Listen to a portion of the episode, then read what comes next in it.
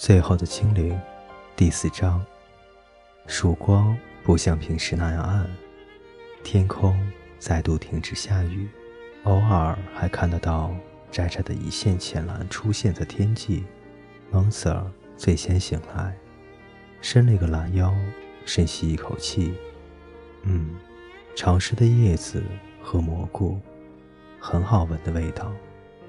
他看了看还在睡的沙琴娜和小精灵，把自己的东西收拾好，将那根带了火种的杆子一起背在肩上，取回挂在小精灵身上的毛皮，然后上路。就在走下山坡时，他又回头看了看，那女人和小精灵两个蜷缩在火堆边，小精灵冷得直发抖，即使隔得那么远都看得见。蒙 Sir 叹了口气，又折了回去，再用毛皮把小精灵包了起来，然后拨了拨火，最后终于上路了。走到半山腰时。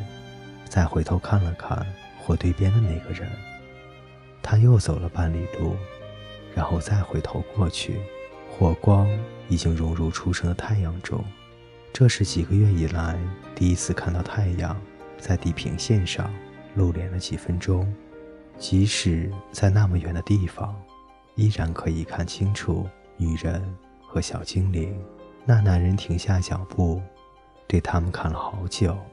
然后慢慢的，一步步的，又走了回来。他坐在一块大石头上等着。先醒来的是小精灵，一阵好长的尖叫掠过荒野，声音装满了全世界的悲痛。小精灵为了那件用尸体毛皮做成的上衣尖叫了好久，尖叫声持续不断。太阳出现了，消失了。又出现了，雨开始下了起来。最后，他们一起动身，闷声不堪。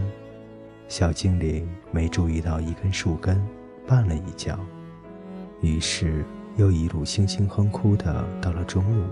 翁瑟忍不住转身威胁小精灵：“如果继续哭，就用烧烤肉串把它串起来烧烤。”结果引起更响亮的嚎哭。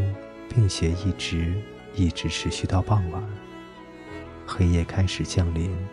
小精灵觉得从来没有这么饿过，饥饿来自肚子的深处，再从冰冷的双脚一直传到头上，不知怎么的，还传到了冻坏了的两只耳朵上。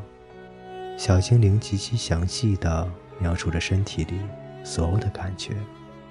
可是终究无法说出那究竟是什么，一种空虚，一种匮乏，还是一种真正负面的存在。然后他开始谈起所谓的苦难，说：“那也不知道究竟是另一种负面的存在，或者只是不快乐，或者更精确点是没有好事。不对。”没有好事，通常是比不快乐更大的苦难。其实，不快乐可能成为一种持久而几乎正常的状态，一般来说是如此。至于苦难，我有没有跟你们说过，那回有根木刺刺进了我左脚趾的底下，还是右脚？嗯，不对，是左脚。没错，我现在想起来了。那根木刺刺进了指甲里面，外婆用一根针，一根针哦，才把它挑了出来。然后还有一回，我跌破了手肘，真是好可怕，好可怕！是右边的手肘，现在我很确定，甚至还留下了一个疤。你们要不要看那道疤？你们真的不想看吗？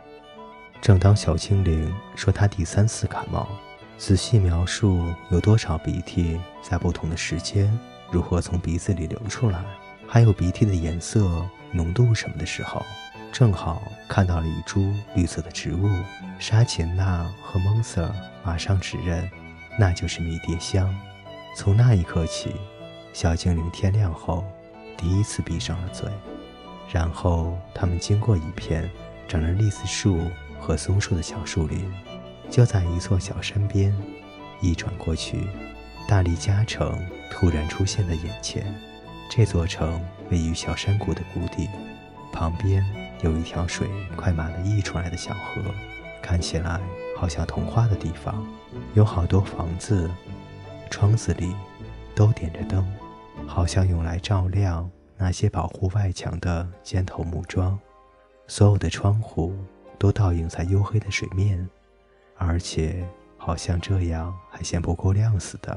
另外还有火，城墙上有好多的高塔，上面通通点着火，站着弓箭手，而且墙上还挂着火炬，每六尺就有一只，映照着一对对的戟，而所有的光都由护城河的水反射出来。吊桥收起，桥上也和城墙与高塔一样，装有削尖的木棍。全部朝外，让整座城看起来好像一只巨大的豪猪。蒙 Sir 停下脚步，打量着这番光景。各位听众朋友，最后的精灵第四章上集为您播讲完毕，欢迎您的继续守候与收听。